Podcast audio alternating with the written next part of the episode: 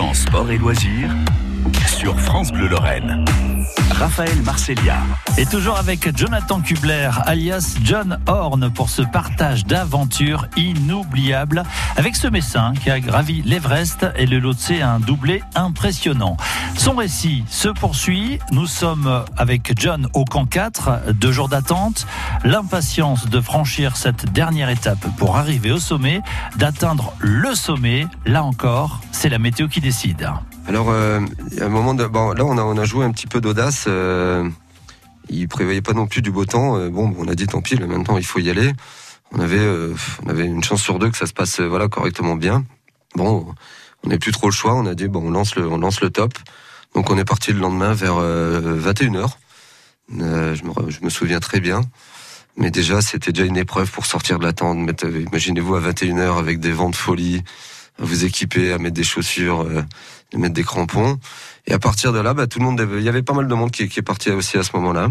Et au fur et à mesure, bon, bah, ça s'étale un petit peu dans, dans la nuit et dans la montée. Euh, on voit plus que les, les, les lumières des frontales. Et euh, c'est assez, assez, sympa, ça. Et puis le, voilà, on monte tout doucement, tout doucement, tout doucement, puis on fait son, son petit bout de chemin et on pense à rien d'autre que voilà de se, de se, concentrer, pas utiliser voilà, utiliser vraiment notre force et notre mental juste à avancer quoi et pas, pas réfléchir à autre chose non plus. C'est vraiment un pas après l'autre. Ouais, c'est un pas après l'autre. Ouais, C'est comme on peut le dire. Ouais.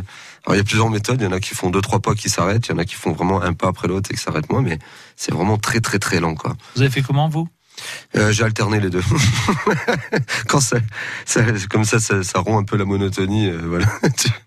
de et, la marche. Et, d'un point de vue euh, physique, conditions physiques, euh, parce que là on est déjà, il y, y, a les différents camps euh, dans, dans, les jambes. Ouais. Vous étiez comment? Ouais, ça allait, ça, ça, ça, a été. Bah, de toute façon, c'est dur. Hein, de, de, les camps d'avant sont, sont déjà très durs. Vous êtes sur des pentes de, qui avoisinent les 45, 50, 55 degrés. Donc, ça reste, c'est très très raide. C'est généralement de, la glace. Donc, c'est très dur. Donc euh, ouais, ouais c'est très physique depuis quelques jours, de toute façon depuis que vous êtes parti du camp. Mais là, je pense que mentalement, c'est le mental qui prend le relais. Vous faites plus attention au physique, c'est vraiment le, le, mental qui, qui, se concentre sur l'avancement et que ça, il faut pas penser aux petits bobos euh, dans, dans, ces moments-là. Ouais. Alors entre le camp 4 et le sommet, il s'est passé combien de temps?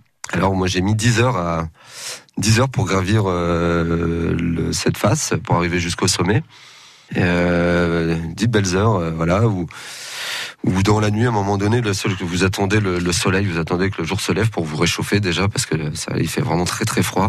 S'imaginer que vous, quand vous enlevez votre gant pour prendre le téléphone, pour prendre une photo, euh, vous restez 15 secondes, 15 euh, secondes, hein, pas plus, parce que vous avez les doigts tout de suite gelés.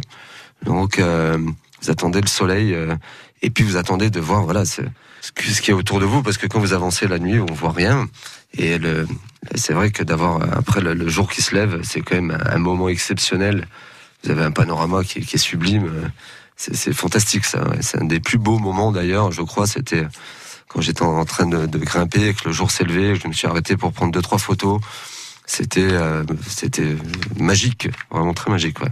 Et vous retrouvez d'ailleurs plusieurs de ces photos sur notre site internet francebleu.fr Lorraine Nord. C'est John Horn qui nous accompagne cette semaine pour nous parler de son ascension Everest Lhotse. On le retrouve dans un instant. On va parler cette fois-ci du prix d'une telle expédition. À tout de suite.